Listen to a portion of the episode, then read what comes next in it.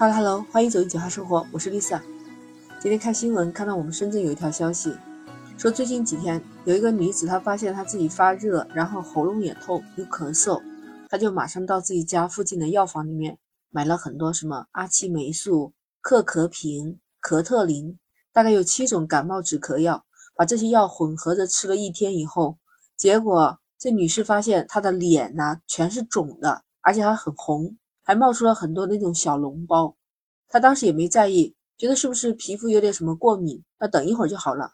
结果没想到第二天，他整个那个脸红的更加厉害了，而且眼睛肿的就只剩下了一条缝，整个脸呐，还有肚子，还有背上，甚至手和脚都出现了一片一片的那种红斑，红斑上面还有那种密密的，也是小脓包，感觉非常的痒啊，不停的要去挠，而且还不光是皮肤上有变化。他自己还出现了呼吸困难、发热的情况，最高的时候发烧烧到三十九度，他马上感觉不太对劲啊！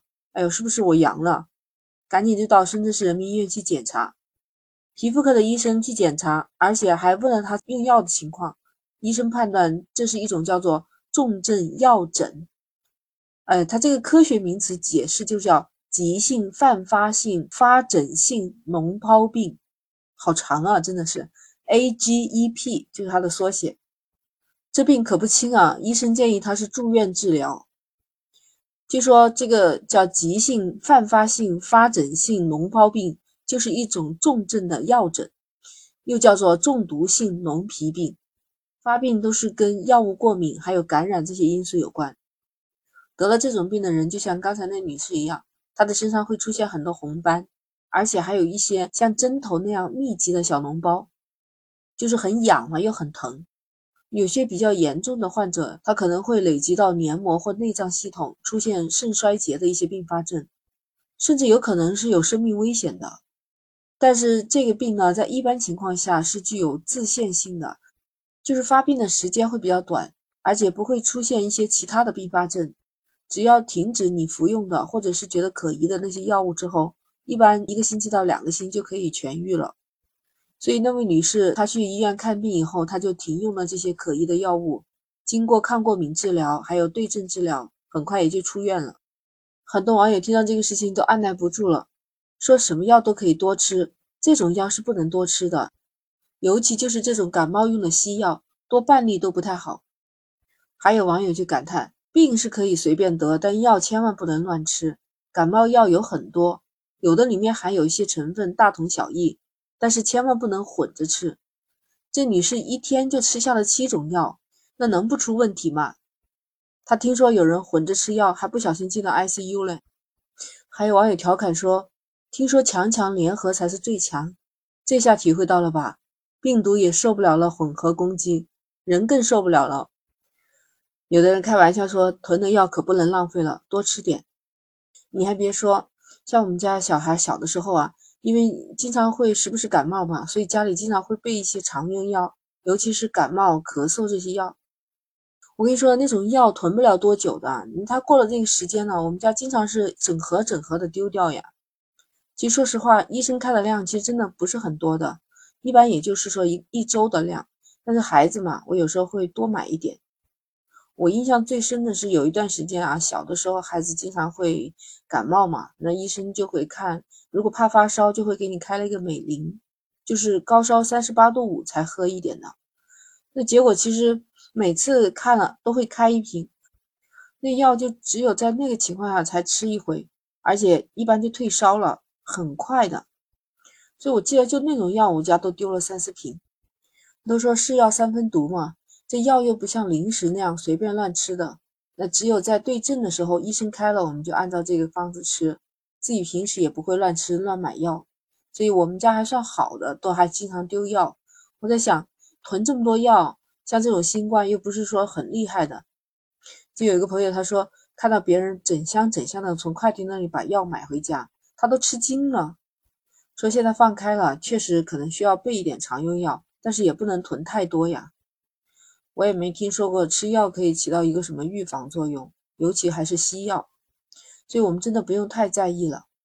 你看网友就感慨，看来新冠不仅能检测人的体质，还能够检测人的智商。有网友就说了，智商越低，病情越重。还有一个人回复他说，人不是死于疾病，而是死于无知。其实平时不生病，可能没经验或者没有常识，还是可以理解的。但是，一次吃七种药，我觉得这个还是有点夸张了，完全就是有点焦虑了，或者是太恐惧了，才造成他这种状态吧。我就记得以前给孩子看病的时候，医生不是一次开了三种药嘛，有喝的，有冲的，还有滴剂吧，反正就是这些。然后医生就会说，你这三种药最好是能隔开，一般说最少隔半小时。确实，深圳市人民医院感染内科的专家表示，过量的喝、重复喝、混着吃这些感冒药，除了可能会导致药物过敏，还有可能导致急性肝损伤、肾损伤。胃黏膜损伤、神经障碍，很多不良反应。哎呦，听着好吓人呢。专家提醒：首先，药物不可以叠加使用。像我们知道的布洛芬对乙酰氨基酚这两种药物，尽量是不能混合使用，不要一起用，选择一种就可以了。而且这种药啊，两次的间隔时间要超过六个小时，一天内不要服用超过四个小时，就是二十四小时内不要超过四个小时。再次。不要自己去擅自增加用药的剂量。你看，前一段时间说安徽有个老头，他为了预防新冠，然后把那个莲花清瘟吃了两盒，啊，被他老婆子骂的要死。你说得都还没得就这样吃？其实我们买回来的药都有说明书的，里面一定是有用药的剂量，可以参看这些说明。还有哪些药物适合饭前吃？有一些呢是适合饭中吃，还有饭后吃的，一定要看清楚。那最后呢？专家说，不要在用药期间喝酒啊，这个是最不好的。第一个，喝酒会干扰药效嘛，可能会增加药物的毒性反应。哎呀，太恐怖了。所以专家说，不推荐盲目用抗菌药物。